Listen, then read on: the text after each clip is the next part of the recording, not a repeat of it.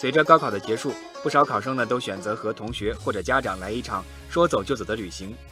各大旅行网站发布的报告显示，第一批参加高考的零零后也加入到了毕业游的队伍，超过九成的毕业生有出行的意愿，出行也成为一种刚需。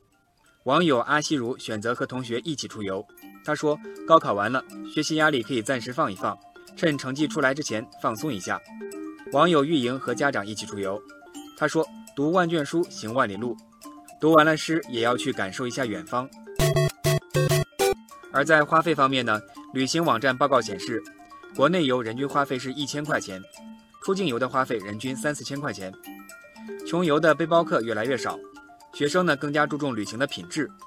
网友花骨朵说：“这算不算消费升级呢？”网友等等说：“你要注意，消费升级的背后是父母在支撑，自己释放压力。”可是不要让父母背上经济压力啊！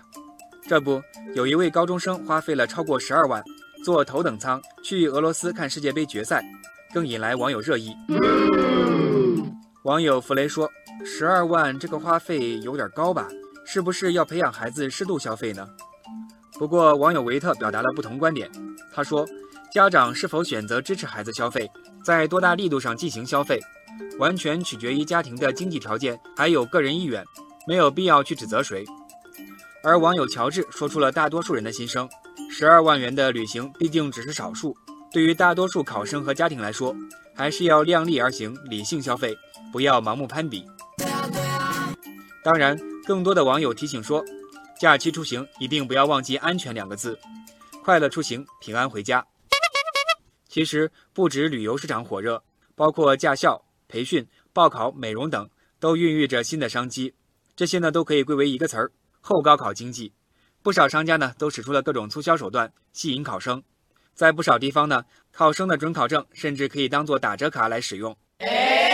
网友烟花易冷说：“近千万的考生背后呢就是巨大的市场潜力，未来后高考经济的市场蛋糕只会越做越大。”网友小松提醒说：“别忘了有一家高考志愿辅导公司曾经完成了几千万的融资，是非常有前景的。”也有天使投资人说，后高考经济孕育出几个独角兽企业是没有问题的。不过，网友冬日暖阳说，后高考经济升温的背后，也要注意加强监管，严厉打击违法违规行为，充分净化市场，形成健康的高考经济环境。